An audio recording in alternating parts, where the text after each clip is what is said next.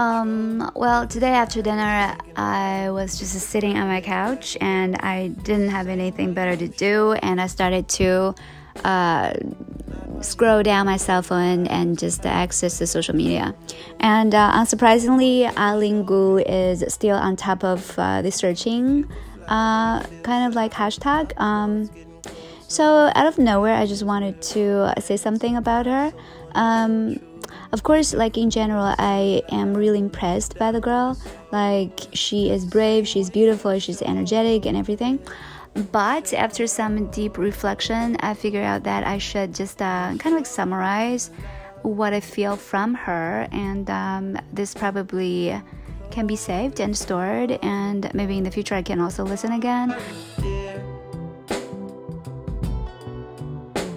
It's all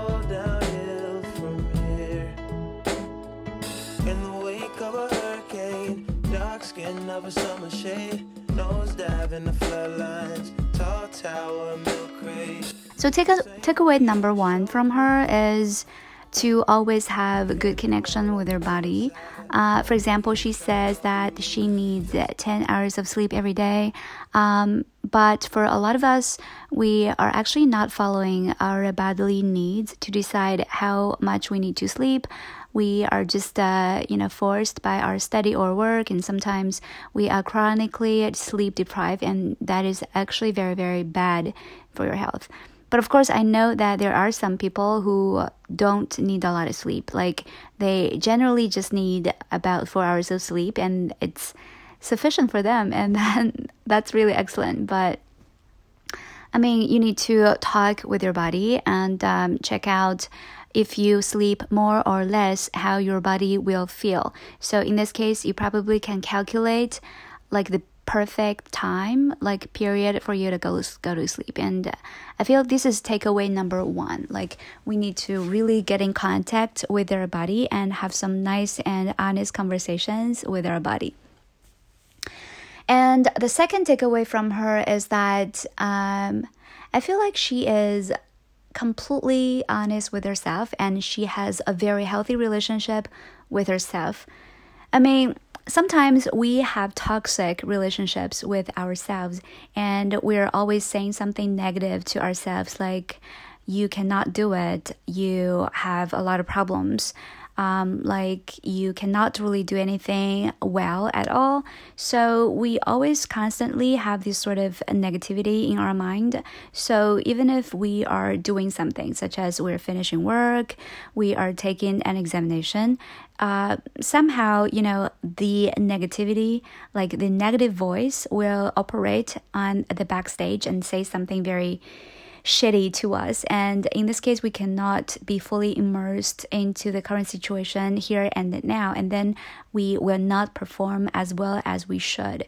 So, as a teacher, I know so well about this situation because a lot of students, I think that they are brilliant, they are very smart, um, but you know during the examination they somehow couldn't uh, really perform their very best, and then they feel so frustrated about it. So I think that a lot of these phenomenon just uh, derives from the fact that we don't have the perfect relationship with ourselves. And I truly believe that the perfect relationship with other people starts with the perfect relationship with yourself. So I think this is the second takeaway. And this third takeaway is how uh, Eileen Gu just uh, perceives beauty. You know, she just uh, uh, she's very outspoken about this. She says beauty is not about being very slim and uh, kind of like very weak, but it is about you know being strong and being powerful. Uh, to be able to do whatever you want to do, like lift weight carrying like loads of food that you enjoy eating and everything.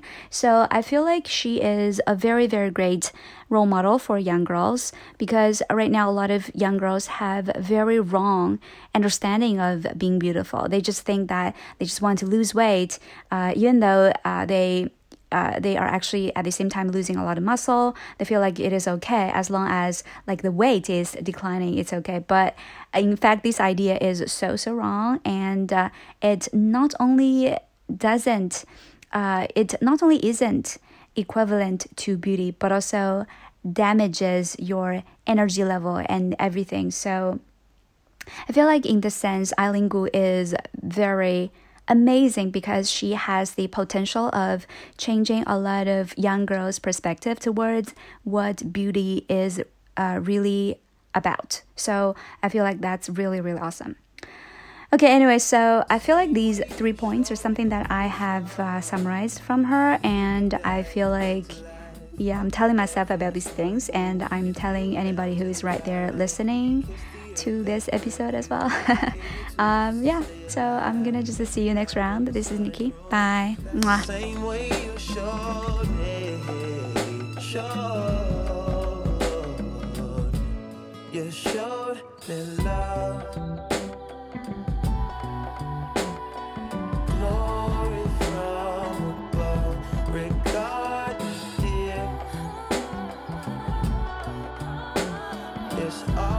life,